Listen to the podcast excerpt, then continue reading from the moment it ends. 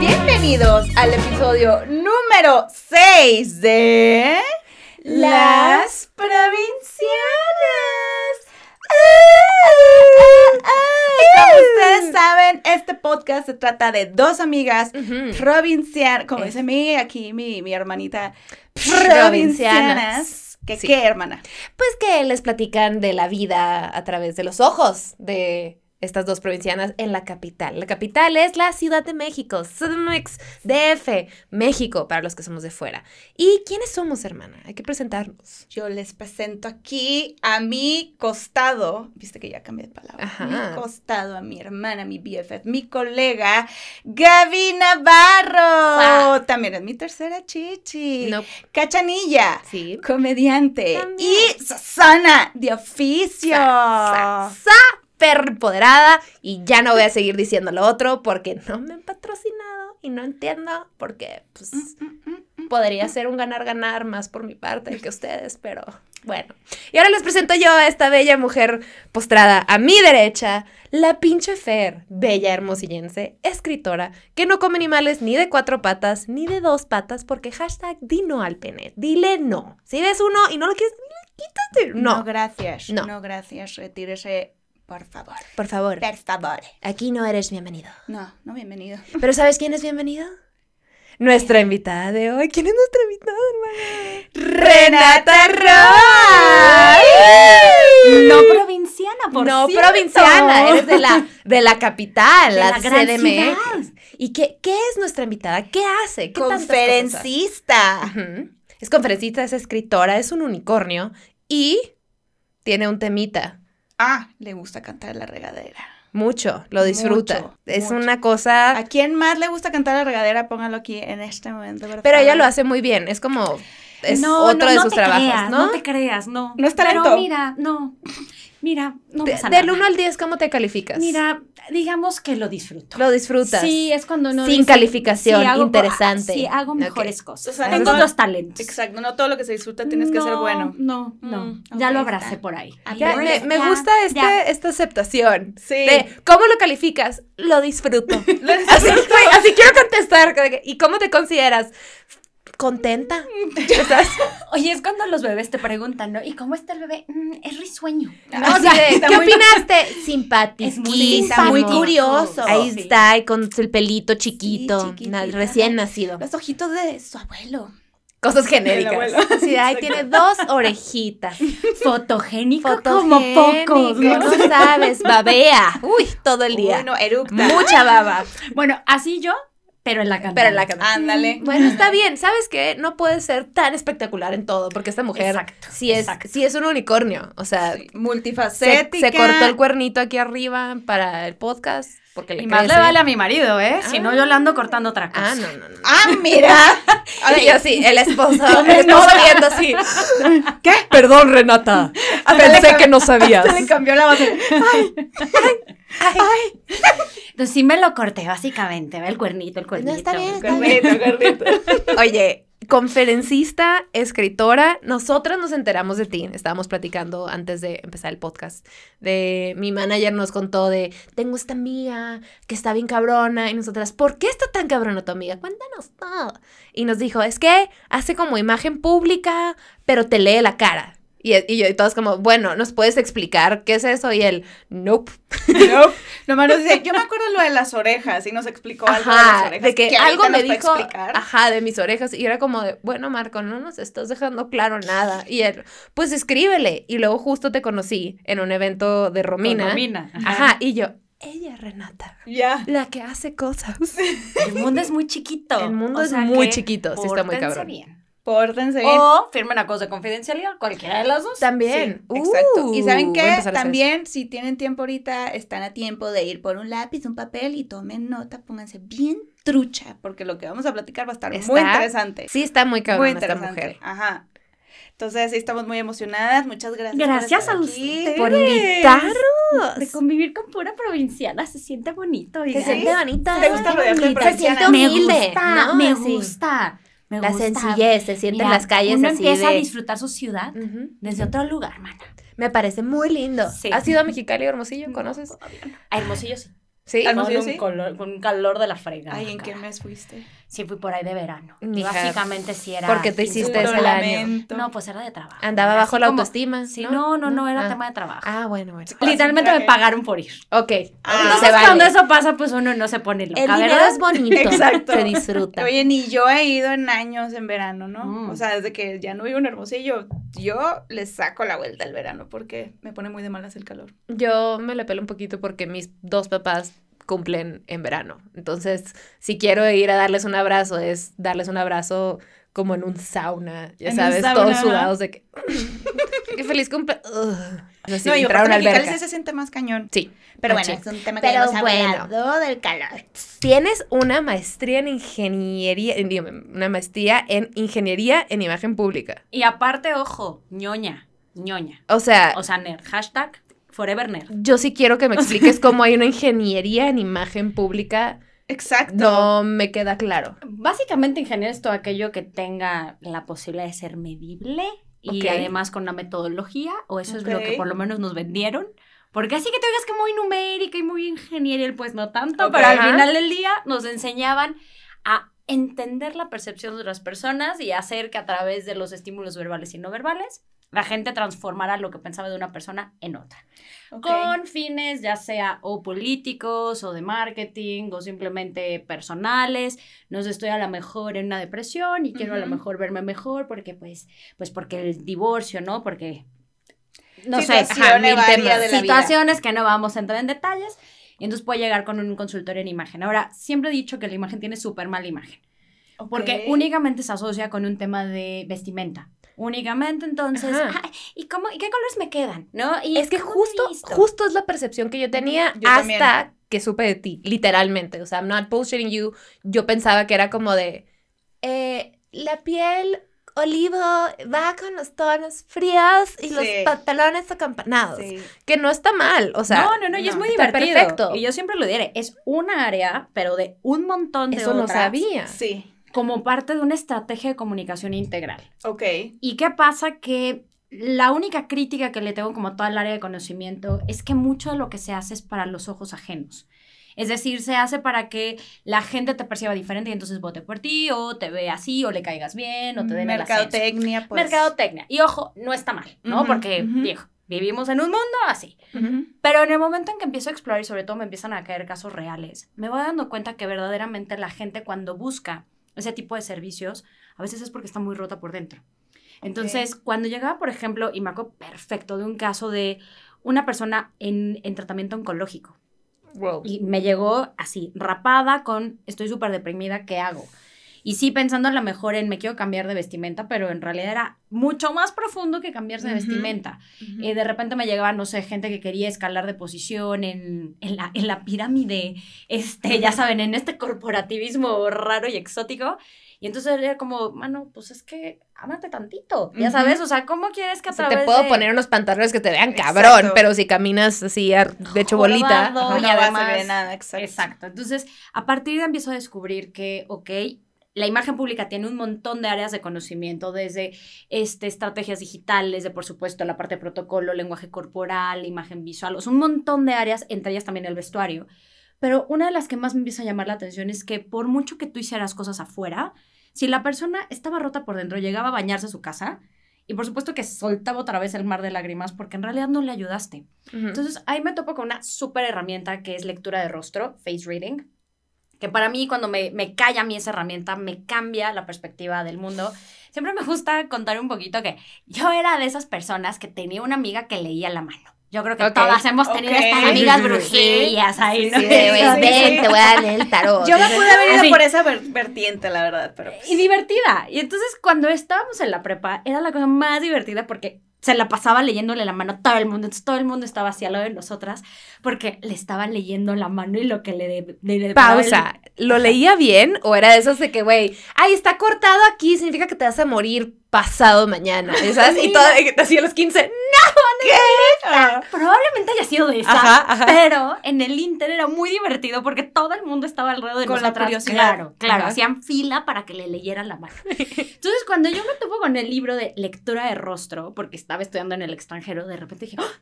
le voy a hacer la competencia. O sea, ya, no es nada más va a le llegar gané. acá a la banda para que le lea la mano, pues también le pone la cara. La cara. combo perfecto ganador, no hay falla. Ya sabes, eso que dije, de aquí soy. Y resulta ser que cuando empiezo entonces a leer el libro, digo, oye, es el libro que menos recomiendo, pero para mí me abrió las posibilidades a un mundo increíble, porque resulta ser que daba puro verdadazo.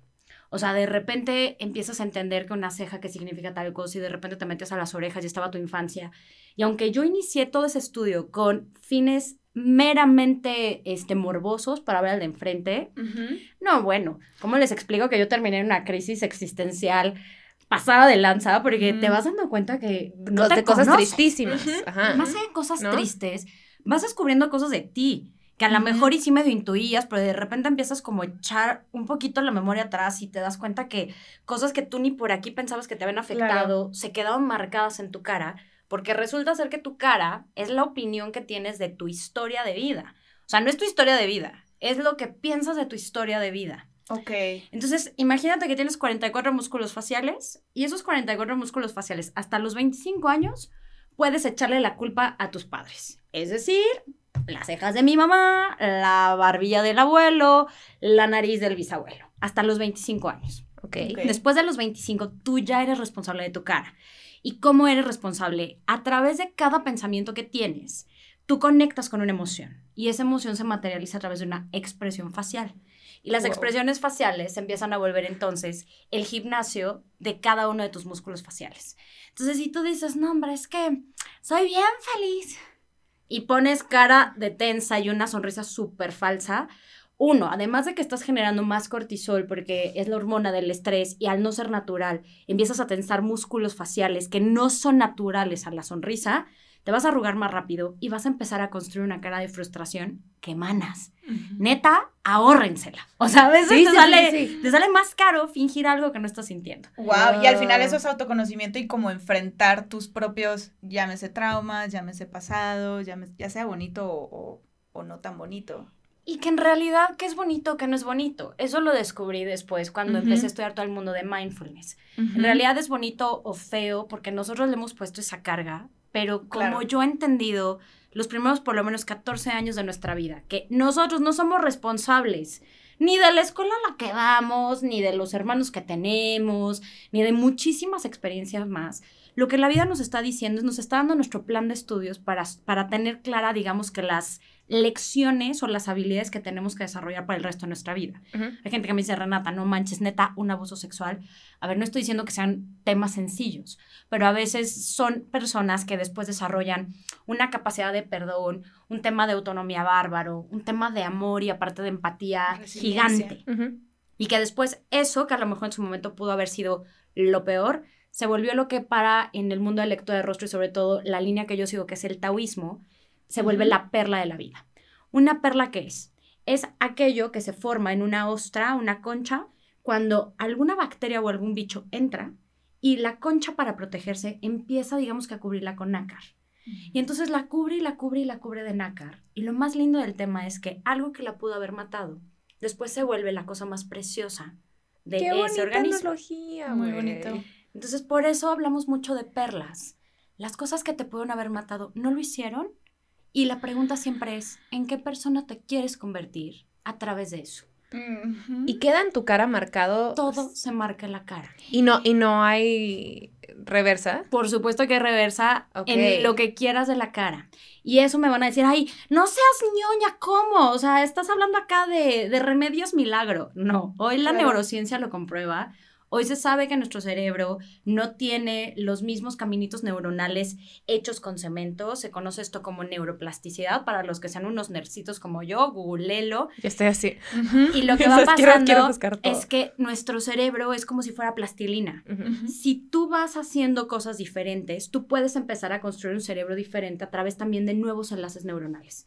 Entonces, cuando la gente te dice, pues qué, así soy, y pues ni modo, ¿No? Así nací. Nada se me hace más horrible que alguien te diga eso. Es como, uy, está feo tus cero ganas de evolucionar. Como, de, pues ni modo. Esto es lo feo de mí, pues ya, no se trabaja. Y así, Así es soy. Es, como, Así soy, qué horror. Pues no eres así, chaparrito. de puede ser vida. como quieras ser. Claro, y, Claro, eso es, es tu otra decisión. cosa. Exacto, es una decisión, pero una decisión tomada también a través de un tema de conciencia y yo creo que todo lo que estamos buscando en esta vida, espero que así sea, es tener resultados lindos. Y los resultados lindos únicamente llegan cuando realmente estás trabajándote de forma constante en una autoobservación compasiva, ojo, porque yo no soy de las que creen las terapias de choques acá, traumáticas hasta la pared de mi Sí, gente que qué sales bueno. más traumada. Y ay, qué bueno que me dices porque, ay. ¿Qué haces que diga de que yo lobotomías, yo las hago? Así- Ojo, y a lo mejor funciona. No sé, yo más bien me refiero a algunas terapias que sí te ponen a ver nada más la sombra en vez de empezar a ver las posibilidades. ¿no? Claro. En realidad, la memoria es algo tan dinámico y es algo que podemos nosotros ir transformando. Como alquimia. Sí. Y yo creo tal cual en que el, el humano es un alquimista por excelencia. De hecho, una de las metáforas que yo más utilizo es la del mago de Oz. Para mí se me hace de las más lindas porque ahí es cuando realmente puedes conectar con tu poder.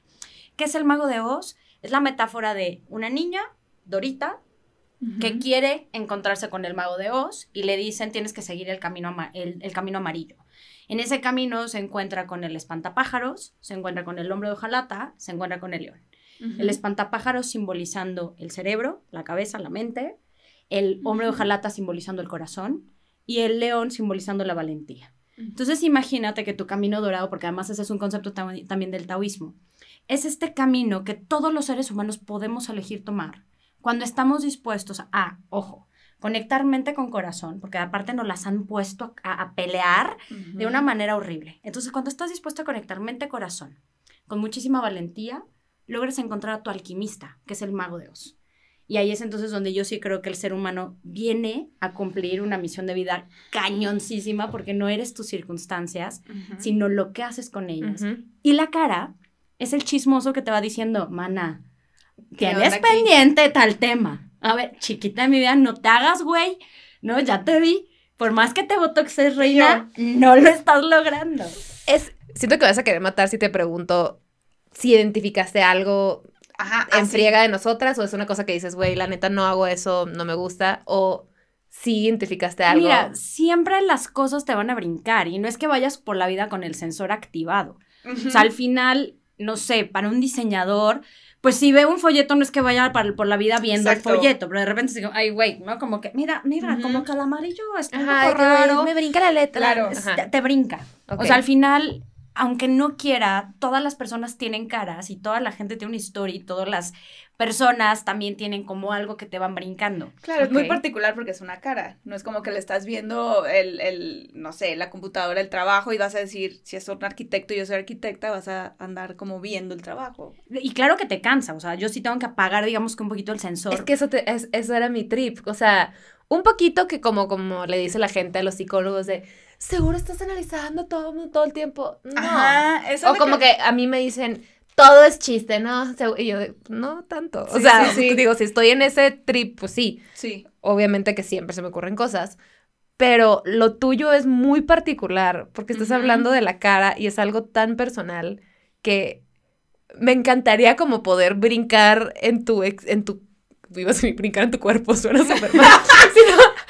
Mira, Ay, aunque no se juzga, man, habíamos hablado del, del cuerno. Está o sea, casada, está las casada. reglas creo que van Está para allá. casada y me gustan los hombres. ¿Qué está pasando? acoso, no. Sino como poder, no.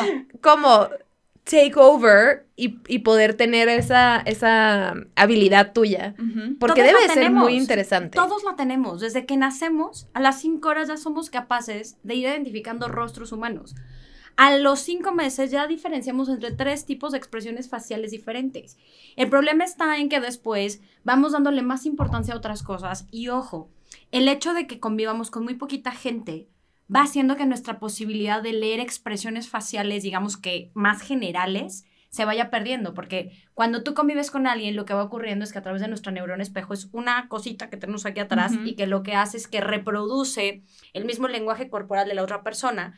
A, a través de ella nosotros podemos ser empáticos, a través de ella nosotros podemos hacer una de las grandes estrategias de negociación y de comunicación que se llama espejeo rapport, así funciona en automático, no es así como, a ver, voy a imitar lo que está haciendo Fer.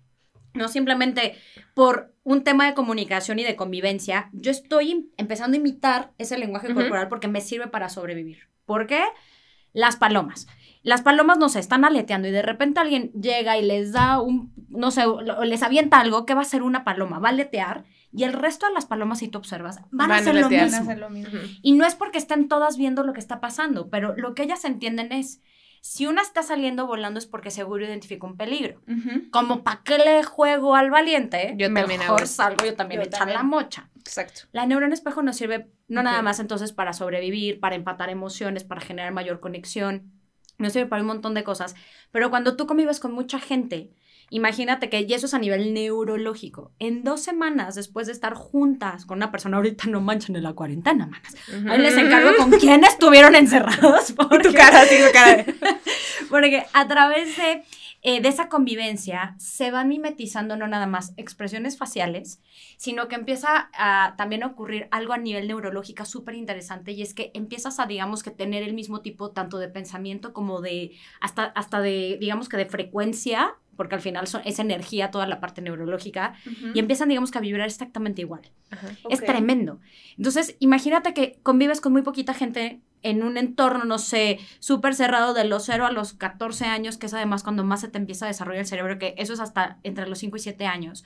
Pero digamos que en esa etapa, si no viste muchas caras, tu forma de entender las expresiones faciales va a estar súper acotada. Versus Órale. cuando abres un poco toda esta posibilidad de ver caras diferentes, culturas diferentes, expresiones diferentes, que te va dando una riqueza para leer entonces rostros. Entonces no es nada más que Renata Roa sepa leer caras. Todos los seres humanos tenemos ese chip. Es haber estado Pero- expuesto. Saber esto expuesto o bien exponerte ahora. Este, por ejemplo, yo he tenido la fortuna de vivir en el extranjero y eso me ayudó un montón a entender de este Culturas, claro, incluso. culturas, los orientales, por ejemplo, nosotros cuando los vemos, ay, todos son igualitos. Yo creo que nos deben de escupir cada vez que decimos O que sea, son igualitos porque Lo no mismo es puedes cierto. decir de nosotros. Sí, o sea, Probablemente. Exacto. Y esa es entonces la habilidad y la sensibilidad que como seres humanos, si quieren aprender a leer la cara, tienen que hacer. Ejercitar, porque para mí es un músculo que se llama observación y que por las redes sociales o por ahorita a lo mejor la cuarentena estamos como muy poco expuesto a esta posibilidad de entender sobre todo el lenguaje no verbal, que es súper rico y que además nuestro cerebro está diseñado para decodificar más ese Exacto. lenguaje Ujú. que Que el lenguaje hablado, verbal. claro, Sí, claro, claro. Porque lo que pasa también es cuando ves a alguien que la dejaste de ver cierto tiempo y, ay, la vi cansada, ay, la vi enojada, algo que ni siquiera, que esa persona estaba actuando súper linda, súper buena onda, pero solamente de ver los ojos, algo, la expresión, dices, o no ha dormido nada o quién sabe qué está pasando. Lo sabemos entonces. Lo único que en mi caso he entendido que todo tiene un glosario. Y entonces que las cejas significan tal cosa, que la boca no significa tal cosa. Y entonces cuando pones las cejas con esa boca, con esa nariz y con eso tal cosa, ah, me da tal lectura. Y entonces lo único que me está diciendo es que la persona tendría que construir una alquimia personal para transformarla. Porque no es nada más que la cara hable, sino la cara cambia. Y para mí ahí viene uno de los grandes regalos, porque creo que hemos crecido en una cultura que homenajea y tiene recompensas muy cañonas ser el- la víctima, ¿sabes? Es que pobre de mí, no me dejó. y Ay, no nada es más es muy fácil caer ahí. súper fácil. Y todo este tema de lectura de rostro y toda esta onda que yo traigo es 100% responsabilizarte de tu bendita vida, de tu bendita cara, de tus benditos resultados. Y que si la 4T o si COVID o si lo que quieras, sí, son situaciones externas, pero debemos aprender a lidiar con esa situación externa y honrar la tristeza, sacarle provecho, encontrar el aprendizaje y a lo que sigue, no quedarnos ahí. Bien lo dijiste, o sea, no es lo que te pasa, es lo que haces con lo que te pasa, que ¿no? haces con lo que te Y, y, y a nosotros nos encanta y lo hemos hablado mucho en el podcast, como justo el tripe como de la víctima y que qué fácil posición es tomar, como, es que, güey, no sabes, la cuarentena me ha tratado horrible y me pasó esto y luego esto y luego, y es como... Ok, ¿y qué más? O sea, ¿vas a sufrirlo o qué vas a hacer con esto que te pasó y cómo lo vas a asumir Ajá, y ¿Hasta cómo te cambió? te vas a quedar ahí? Exacto. Y, y se me hace bien padre cómo lo planteas, porque siento que puedes tener resultados muy evidentes, porque es tu cara, pero el cambio más que nada es súper profundo y súper interno a nivel bien personal. Pero qué loco que un cambio tan personal, porque el trabajo es ese. Tenga repercusiones literalmente en tu cara. ¿no? Al final yo creo que lo que está buscando el ser humano es comprobar, en cierta forma, lo que pasa con él adentro. Y mucha gente dice, es que el trabajo personal no se puede medir. Y yo siempre diré, no es que se pueda medir así como, ah, hoy avanzaste 10 pasos en tu trabajo de superar el duelo. O bien, tu tema de abandono, ya, je- uy, no va por ahí, pero sí creo que tu cara sí te va marcando sobre todo como estos avances. Y como yo lo explico, de hecho, en mi libro está en ti, para mí la cara se me hace tu estado de cuenta y tu estado de cuenta emocional. Hay momentos que sí, a todos, ahorita este año creo que 2020 nos marcará a todos los seres humanos, y es como si lo hubiéramos bajado, pues, al ahorrito, al fondo de emergencia y a todo esto, ¿no? Porque, pues, eventualmente el encierro y esto y el otro, insisto, yo no estoy diciendo que esta filosofía que yo tengo te vaya a llevar a tener un mundo de color de rosa, porque no. De hecho, es bastante realista, pero con herramientas para que en ese realismo puedas gozar de tu vida. Claro. Pero esta cara entonces que construiste es porque en algún momento tuviste muchísimas experiencias lindas que disfrutaste a tal grado que hoy se queda como saldo a favor para cuando lleguen estas necesidades emocionales, tengas de dónde jalarlo y que no te joda tanto, digamos que la vida. Jamás lo hubiera visto así. Ajá, estoy un poquito impactada, güey, de Sí. que... Y por lo mismo, cuando me empiezo a meter a todo el mundo del mindfulness, es cuando la presencia hace que algo tan insignificante como estar ahorita, a las, no manches, o sea, nada más he visto a bien poquita gente, entonces es un lujo. Y tomándonos un té y aparte platicando y todo, o sea, neta, vívelo, siéntelo y que se que te quede a ti como de verdad un recuerdo, que digas, hoy le puse 20 pesos a mi alcancía de, no sé, de salud emocional, ¿sabes? Ujú. Ujú. y vas construyendo en esa presencia recuerdos que cuando te lleguen los madrazos que nos van a llegar, como les explico, no es porque sea Puedes pesimista. estas... No, O sea, no, porque no- pasa, o no- sea... ajá, no shit todo, happens, no, o sea, no todo se the trabaja para, que, para evitar, No. sino para enf- saber enfrentarlo. Claro, y de nuevo, para que cuando llegues a esos momentos digas, a ver, no todo es permanente. Y, y como no duró años el podcast de las provincianas, tampoco va a durar años esta crisis y tampoco va a durar años esta tristeza, ni este enojo, ni nada. Porque además, esa es una de las cosas que cada vez hoy entiendo más. A veces pensamos que somos el clima cuando en realidad somos el cielo, ¿sabes? O sea, el cielo es como es. Pero a veces hay días nublados, a veces hay días soleados, a veces está nevando, a veces no manches, está lo máximo, está despejadísimo. Y somos todo eso, porque somos el cielo. Pero a veces nos queremos etiquetar con un clima en particular. Ujú. Y esa es una de las cosas que yo critico un montón y mucha gente me dice, pero Renata, o sea, a lo que te dedicas puede llegar a ser como muy etiquetador, ¿no? Ujú. Imagen, etiquetas, lectura de rostro, a veces es como muy determinista. Y lo que yo siempre digo, no, son posibilidades. Ujú. Y, y es la posibilidad hoy que tienes de ser así, pero eres más que eso. O sea, el encasillarte en eres esto, qué estrés. Y más porque, lo, lo que- o sea, como lo planteas, es si tu cara está contando tu percepción de tu historia, tu historia está cambiando todo el tiempo, ¿no? Y, y you get to choose siempre. Entonces, no es lo mismo la cara que estás viendo ahorita que la cara que vas a ver en tres meses, ¿no? O Pero sea, acabas de decir algo bien importante, Gaby. You have to choose. ¿Y cuánta gente, y neta, allá, sean sinceros, cuánta gente realmente elige? Y, y yo creo que bien Sí, está bien poquita, o sea, bien, Bien poquita, poquita gente, gente. sí, y- realmente elige. Y gente que quiero mucho, deja que la vida les pase. Está bien cabrón. Y, y es lo más fácil, la verdad. O sea, seguir un script. seguir claro. un script y me pasó esto, eh, perdí un trabajo o me, me subieron de puesto o bla, bla, bla. Fluyes y fluyes y fluyes. Y pocas cosas puedes decir, ay, yo activamente fui por esto, yo escogí esto, yo me cambié de ciudad, yo me cambié, o sea, porque quise, ta, ta, ta, ta. Y, y- y el poder de escoger te, te da, pues te lleva por caminos bien padres. O Sí. sea, o al menos, te- al menos puedes decir, yo estoy formando mi vida. La vida no me está pasando, yo la estoy escogiendo. Que está bien padre. Y en realidad todos los días, a cada instante, tenemos ese bendito poder. Pero elegimos, mira, aunque suene contradicción, elegimos no elegir. Porque también es una elección, Sí, Sí. ¿sabes? Y cómoda. Y muy cómoda. Y entonces aquí para mí siempre va a ser la gran interrogante. ¿Quién quieres ser? Exacto. ¿Sabes? ¿En quién te quieres convertir? Y, y ahí viene entonces un montón de posibilidades y, y, herramientas que ahí es en donde yo utilizo, por supuesto que la imagen pública, todo el tema de marca personal para descubrir tu propósito de vida, para transformar tu historia, en tu cara viendo cómo has escrito tu historia y ahorita en mindfulness, haciendo conciencia de cómo se gestionan las emociones, porque yo por lo menos sí me confieso que fui un analfabeto emocional por un montón de tiempo. Es decir, para mí tristeza era antónimo de alegría, este, y tristeza además era debilidad, entonces no llores, mana, no llores, nunca jamás en la vida, ¿no? Y enojarse, no, es que no, enojarse, se ven muy feas las niñas y se enojan. Y es debilidad. Te vas a arrugar. Te vas a arrugar, ¿no? Entonces... El que se enoja pierde. Exacto, empezamos a crecer con un montón, pero con un montón de creencias alrededor de las emociones. Cuando yo sí creo que cuando uno entiende las emociones, uno puede elegir. ¿Sabes? Entonces, cuando hablamos de elecciones, hasta uno tendría que empezar por entender cómo funcionan sus emociones, porque muchas veces es lo que nos mueve. De hecho, la palabra en inglés es emotion, movimiento.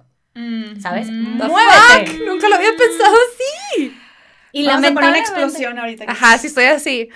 Y lamentablemente, muchas de esas emociones a veces no nos guían a los mejores lugares. y de ahí entonces regreso al mundo de la cara. Ahí puedes ver cuáles han sido algunas de las acciones que has tomado y de las decisiones que has tomado por el tipo de emoción que se te ha marcado más en la cara. Entonces, aunque suene así como que soy un unicornio, en realidad lo que creo que he hecho es hacer como un rompecabezas muy integral para entender al ser, para sacar la mejor versión y sobre todo para acompañar en muchos procesos a que la gente logre la vida que quiere tener.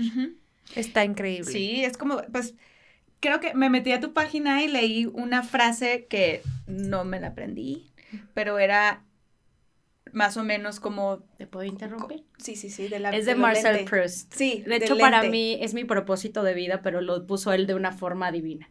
El verdadero viaje del descubrimiento no consiste en buscar nuevos paisajes, sino de ver los mismos con nuevos ojos. Eso, eso. Qué bonito, güey. Y claramente hay historias súper desgarradoras con entornos donde ellos no eligieron nacer así. Pero de nuevo, de los 0 a los 14 años, la vida te dio tu plan de estudios. Si tienes una posición afortunada, maravilloso. ¿Y qué has hecho con esa posición afortunada?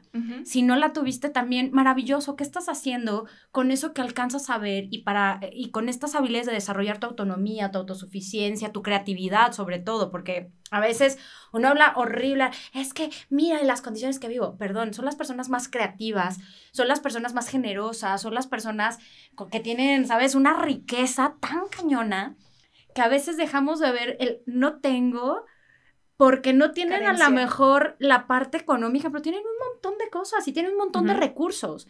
Entonces, cuando se habla de abundancia, creo que está muy mal visto y muy mal pensado pensar que nada más es lana. Hay una abundancia increíble, sobre todo en México, por el amor de Dios, somos extremadamente creativos. Sí. Porque la pobreza y las necesidades nos hacen ser creativos. Sí, sí, sí, sí. Entonces, hasta en eso, cuando uno va entendiendo el por qué nace en el lugar donde nace, porque hasta en eso tiene un para qué en nuestra vida, ahí entonces radica creo que también una riqueza y como yo lo veo también como hacer las paces con cosas que nosotros no pudimos controlar. ¿Sabes? Nosotros no, no tenemos la culpa.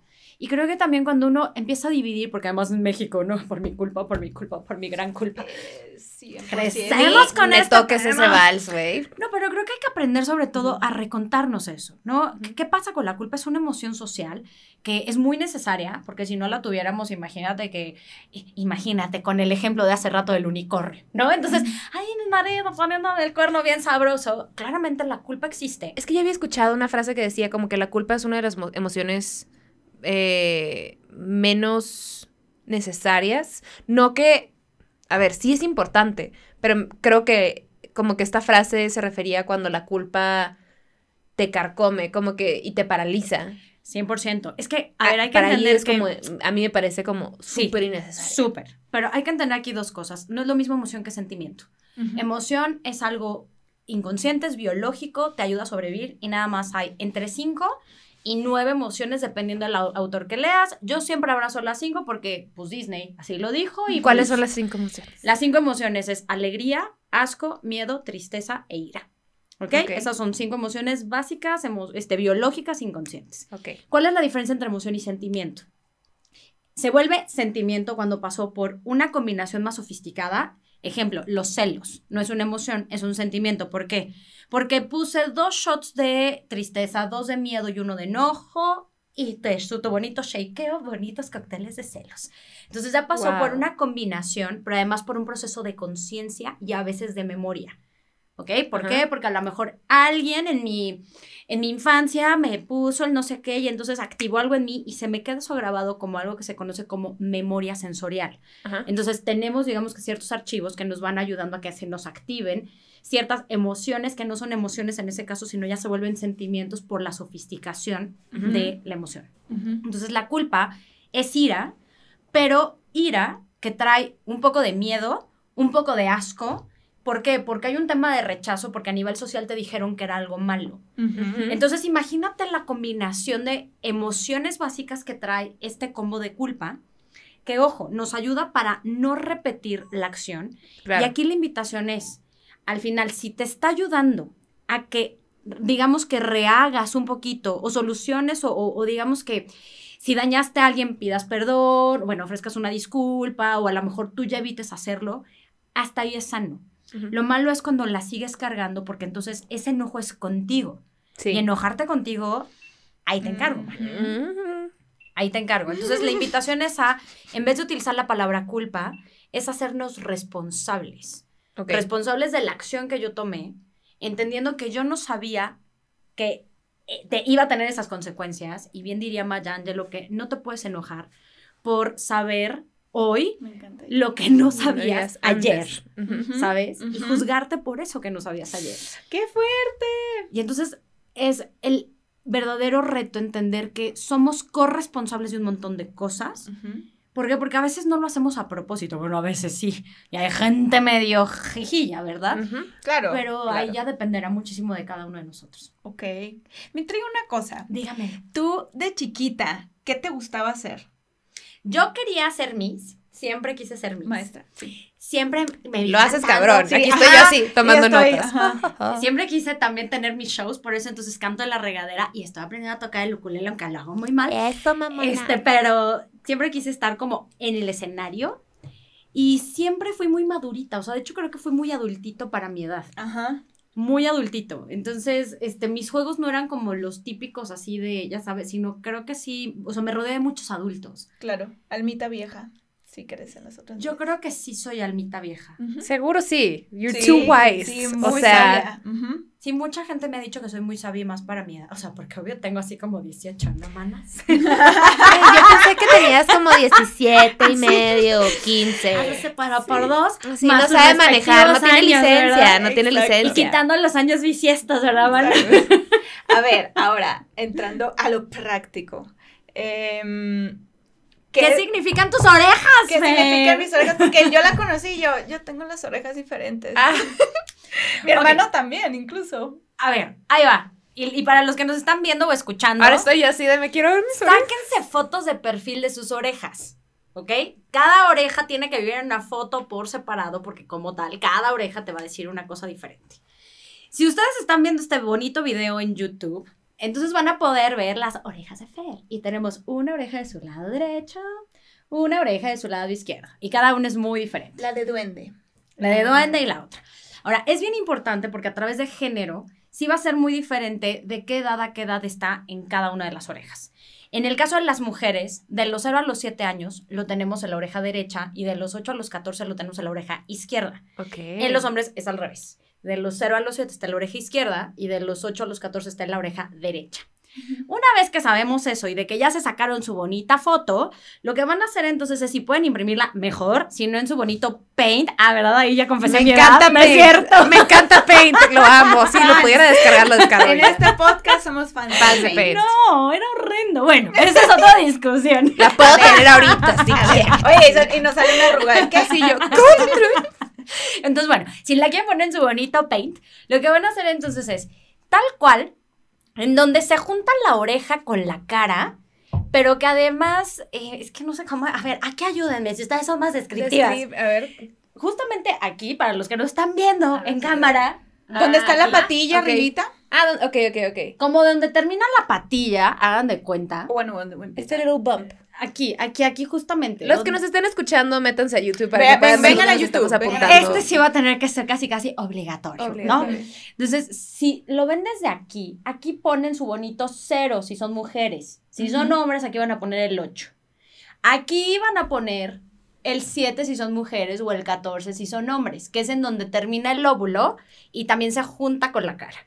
Y de ahí van a dividirlo entonces en otras siete partes. Entonces, 0, 1, 2, 3, 4, 5, 6, hasta que llega a 7. Ajá.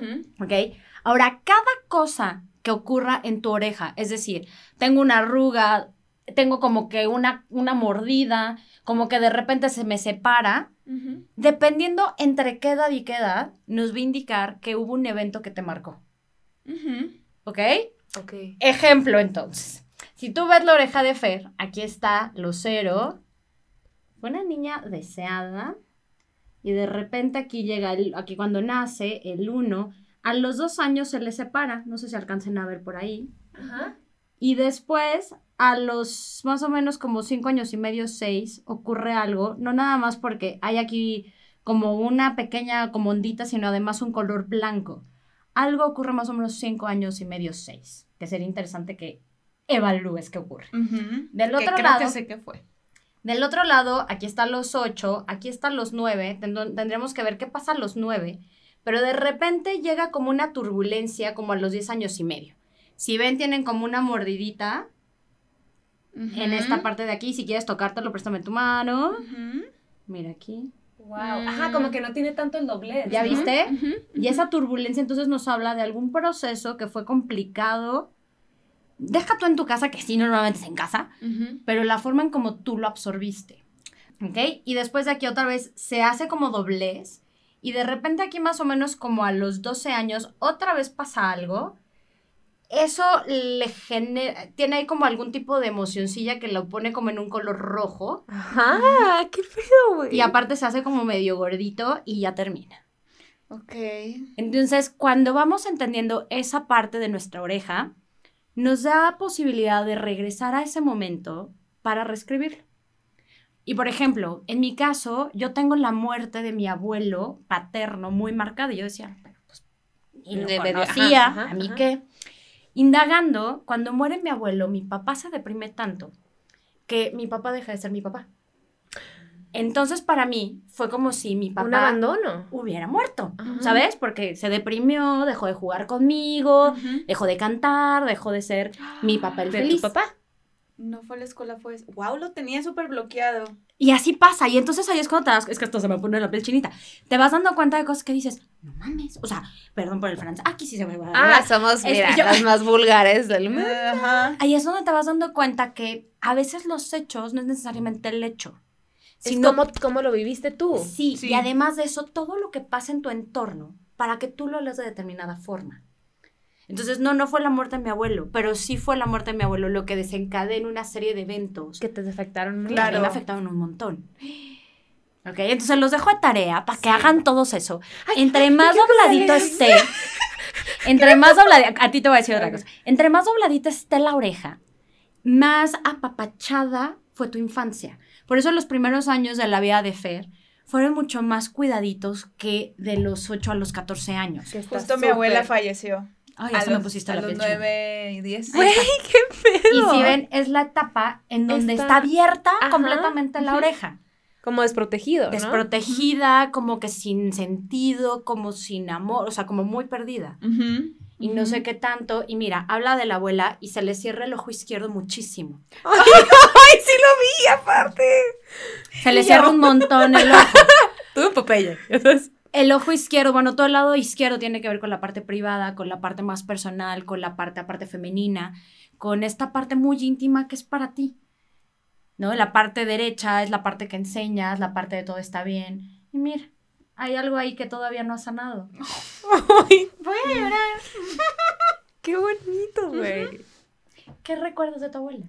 Eh, ay, ¿Quieres agua? Ahí tienes agua. Aquí sí sabemos qué hacer con tus lágrimas.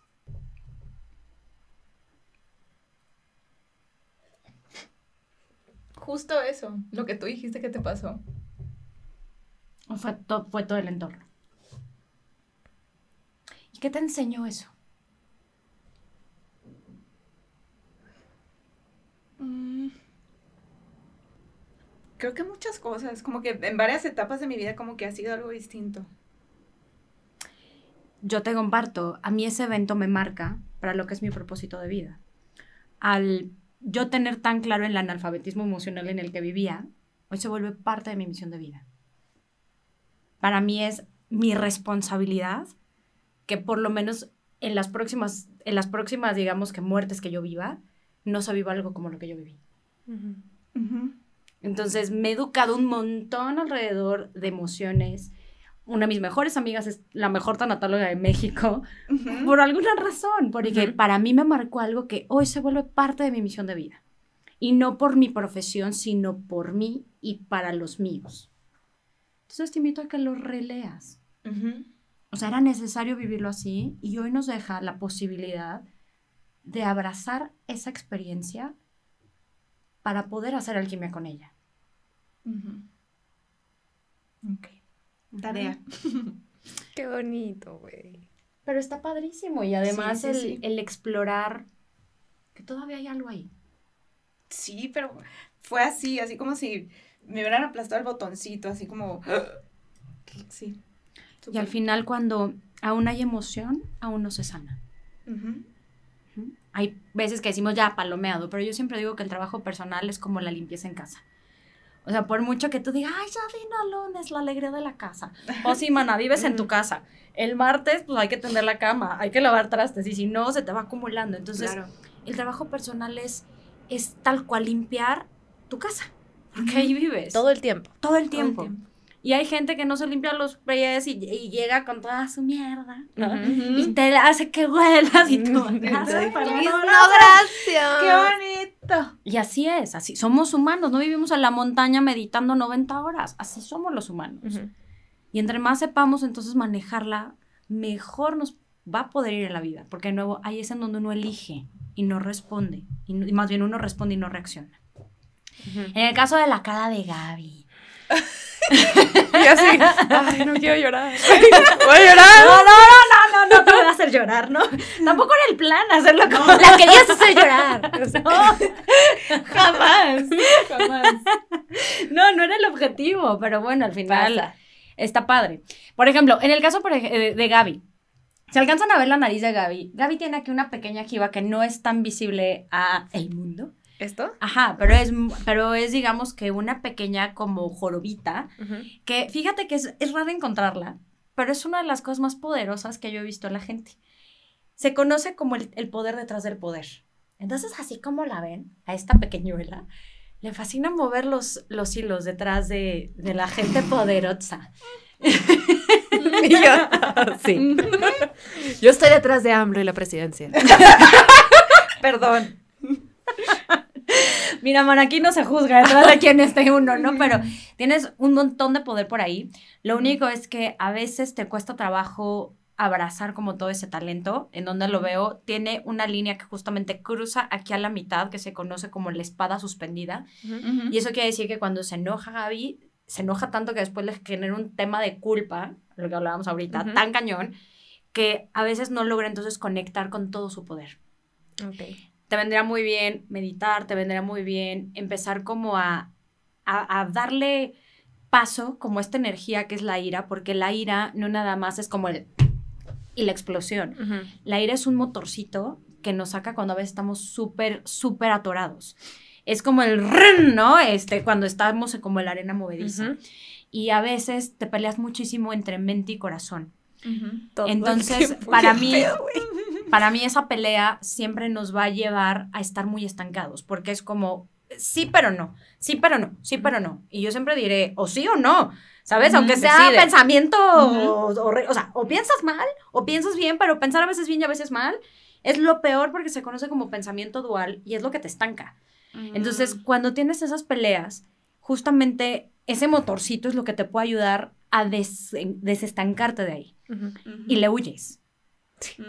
Pero ¿por qué le huyes de nuevo? Porque lo has canalizado a una explosión y a una rabieta cuando en realidad debería ser como coraje. Es que al final ira puede también traducirse en courage. Sí, sí, sí, valentía. Como con mucha valentía Ajá. Que además, mira, la metáfora del, del mago de Oz te queda como anillo al dedo. Cuando tienes esa valentía de juntar mente y corazón, ahí es cuando nadie te va a parar. Nadie. Mm, ¿Qué? Así una Esto, última esto es magia negra. Porque tú las tienes también estas líneas, estas de acá. Sí, se ¿Quién, conoce yo? como el sello del emperador. Yo las tengo muy cañón y yo ¿Esto? dije, ya estoy Ah, vieja. pero No, se- yo la renombré como la línea de los 20. De los 20, ¿por qué? Porque así como aquí tenemos el mapa facial de los 0 a los 14, Se está tocando las orejas. aquí, ajá, me estoy tocando las orejas, de los 0, de lo- en los 20 están en la frente. Entonces, cuando a ti te cae un 20 además, eh, normalmente dice, ¡ah! Y subes las cejas, ¿cierto? Ajá. Es más, los que nos están escuchando, hagan, ¡ah! De que te cayó un 20. Tan, tan, tan, tan. Para los que no están viendo es más fácil, ¿no? Te cae un 20, subes las, las cejas y se arruga. Entonces se vuelven arrugas que te recuerdan lecciones que viviste en los 20. Entonces hay como varias lecturas. Uno, tus 20 han estado bien turbulentos, mana, básicamente, ¿verdad? Y no nada más eso, que cuando son de un lado al otro, de forma completa la línea, nos recuerda que ya has aprendido la lección que te venía a dar esa, esa experiencia. Entonces, sí, no está completamente cerrada. Habría que revisar ahí por qué no has como abrazado toda la sabiduría de esa experiencia. Ujú. Sí, de repente te empiezan a borrar. Qué fregón, la vida no necesita recordarte lo que, que esa lección aprendiste. Si no tienes, no es para que las marques, ¿no? Tampoco tenemos que tener todas las arrugas. Eso quiere decir, o que no tuviste sí. tantas experiencias tan cañonas en los 20 Ok. pero también a veces puede ser que estás evadiendo cosas de que te ha dolido tanto los 20. ¿Cómo se diferencia? Cuando estás evadiendo, es que es muy raro lo que, cómo se ve. Es como si tuvieran aquí un pedazo, no sé, como metido como un pedazo de plástico, que Ujú. cuando sube la frente, nos, como que se sube completa en vez de como en vez toda de la piel. Ajá, como que no hay movimiento. Exacto. Es como si fuera una pequeña capita que recubre y eso a mí me indica que hay una evasión tremenda en esa edad en particular, en, en esa década. Entonces, de nuevo, y aquí no es para... ¡Ay! Uh, no, nada es bueno o malo y eso es una de las cosas que siempre hago un montón Solo de es. énfasis. ¿no? Es. Y la cara lo único que te está diciendo es, oye, tenemos que sanar esto, dale. Y lo que siempre digo en mis talleres, no hay cara perfecta. Todas las caras siempre vamos a tener que sanar algo. Todas. Y en la medida que abracemos esa bendita posibilidad de ir creciendo, pues qué fregón. Es, es como ir hablando de una manera más fluida con nosotros y con nuestra alma. Porque al final el cuerpo es el monitor del inconsciente, pero también es la expresión del alma. Entonces, entre más aprendemos a entender qué pasa con nuestro cuerpo, qué pasa con nuestra cara, mejor vamos a poder caminar. Ok. ¿Tomaron ¿Qué nota? pedo? ¿O qué onda? ¿Qué? Ay, pero a mí párenme porque yo me voy como gordita. No, no, no. feliz. Yo quiero que esto siga para siempre. Sigo, productora, ¿cómo vamos de pila?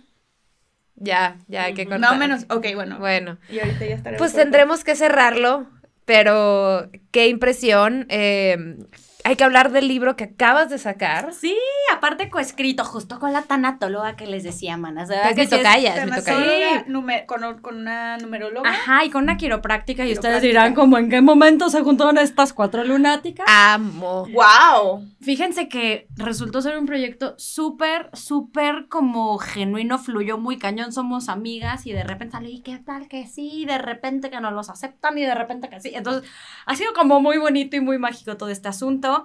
Eh, como lo vemos, son cuatro pilares, los cuatro pilares del ser humano, el alma, el cuerpo, la mente y el corazón. Eh, Gaby Pérez, una extraordinaria tanatóloga, la pueden encontrar como Gaby Tanatóloga. Ay, chútense sus tanatotips a ver si no lloran. Ay, si les hago una apuesta. Ah, yo la sigo. De- Sí, sí, yo la sigo y es como sí, De 10 pesos desgarrador. por moco duro. A ver si no. es cierto, ¿eh? El moco duro, así. Oye, tú y yo así que luego. Luego, ¿sabes qué? No, ya sentí mucho hoy. No, extraordinaria. Extraordinaria y para que berres y para que de verdad abraces también esos procesos, que aunque no son lindos, son bien necesarios. Son necesarios Ujú. y Son son par- parte, del, son de, parte de de la la existencia. el Sí. trip. Entonces, bueno, con Gaby, que ella trata 100% el tema del alma, eh, con Mercedes Acosta, quiropráctica extraordinaria, quiropráctica, aparte de deportiva y demás, extraordinaria, Ah, ¿sí? es maga. Entonces, como una postura, no nada más es la postura que pones ante la vida, sino también la postura del cuerpo Ujú. que le habla al pensamiento. Es que también es otro tema apasionante. Numeróloga. Segunda parte. Ya sé, está buenísimo. Güey, sí, sí, sí tienes que ir por la segunda parte, pero. Luego el numeróloga, los números, cómo nos van guiando. Los números no son sentencia, simplemente es una tendencia. Entonces también está padrísimo con Claudia Sánchez. la numerología. A mí también. También padrísima, ¿eh? Vamos a invitar a todas, by the way. Sí, o sea, invítala feliz, feliz, feliz. Y bueno, en mi caso que ya vimos que me gusta cantar en la Es que lo hago, pero que me divierto. te diviertes. Sí. Diversión. La calificación es diversión. Luego nos va a cantar, pero miren qué tal el Oye. unicornio. El unicornio. ¿Y dónde podemos encontrar tu libro? En todos lados, plataformas digitales, en audiolibro. Y aparte se los puedo narrar yo. Está un audiolibro. Gaby Wow. Y Mercedes y todas. Qué Este, tranquilidad, imagínate. ¿Audiolibro en alguna plataforma en específico? En todas, eh, pero está también en Vic, que por cierto también vamos a sacar un podcast y van a llorar un montón. No, me unos urge. capítulos, no manchen, no ¿Cuándo sale tu podcast? No manches, ¿Cuándo finales sale? de noviembre se ¿Finales de llama noviembre? Siempre hay caminos con las Siempre hay tres caminos. mujeres. ok, Ok. para que lo escuchen. Entonces, en la este- plataforma de Vic. Va a estar van a escrito aquí en la berrear. descripción. En Van a- van escrito. O sea, van a ver. Ay, así tú como tú, dame. Así Porque yo, es época de frío y chocolate caliente. Quiero llorar. Así como tú, pero yo. Entonces no te preocupes. I've been there, ¿eh? Been there, ¿dónde? Güey, sí estás muy cabrón. Sí, muy, muy cañona. Y tienes, tienes tus, y, tus- y- ah, bueno, tengo también mi primer libro que se Ujú. llama Está en ti. De Ujú. verdad que no es porque lo haya escrito yo, pero he recibido comentarios divinos que te hablo de todo este tema en 11 capítulos muy lindos. Te hablo de las perlas de la vida y así. Tengo talleres online, todo lo pueden encontrar en renatarroa.com. Tengo talleres mind, este, retos de mindfulness, eh, cómo cuidar tu imagen de adentro hacia afuera. Todo, estoy muy activa en eso. Y tengo cartitas. tus, tus cartitas. Ay, Eso se me hace bien bonito, bien bonito. También lo pueden encontrar en Amazon. Para, sobre todo, entrenar la cabeza a estar en donde tiene que estar y a pensar correctamente, que nadie nos enseña. Y dice mi maestra de aplicación mental, cuando las cosas van bien, qué fácil pensar bien, pero cuando van mal, Ah, Ahí es cuando tienes que sacar el cobre, mija. ah, hijo. Tus Ay. tarjetas son Fluye. Fluye. Esas son eh, para contestar preguntas y sobre todo para líneas de pensamiento diarias. Ujú. Y va a salir un set para entrenarte en el mundo de mindfulness con prácticas diarias para que vayamos a estar en esta bendita presencia y honrar lo que sentimos. Padrísimo, padrísimo. Me O sea, encanta. eh, de- www.renatarroa.com si están interesados. También eh, haces este. mm, ¿cómo Y se bueno, y llama? la cara habla. One on one. Estoy empezando a dejarlo. Lo estás empezando a dejar. Sí, ok. ya no tengo tanto tiempo. Ok, pero pues material hay. Pero este, la cara habla.com. La cara habla. la cara habla.com, taller. Taller online. Entonces lo pueden tomar cuando quieran. Eh, si les interesa y les llamó, no lo piensen dos veces. Al final es la mejor inversión que uno puede hacer es en uno mismo. Sí. Y aquí esta maestra eh, los va a ayudar, les va a ayudar a ser, a acercarse a su mejor versión. Ya tú les das el 50 y ellos el otro Qué, qué bonito tenerte aquí. Qué, Gracias. qué padre 50. Qué honor, conocerte. qué honor, de Y- verdad. Estamos en modo tía. Hasta no, puedo aplaudir ya sí, que, que, qué chingona persona. Neta, Sí. qué padre, qué padre que te has Sí, qué bonito. Formado de esta manera y que compartes tu conocimiento con nosotras plebeyas provincianas.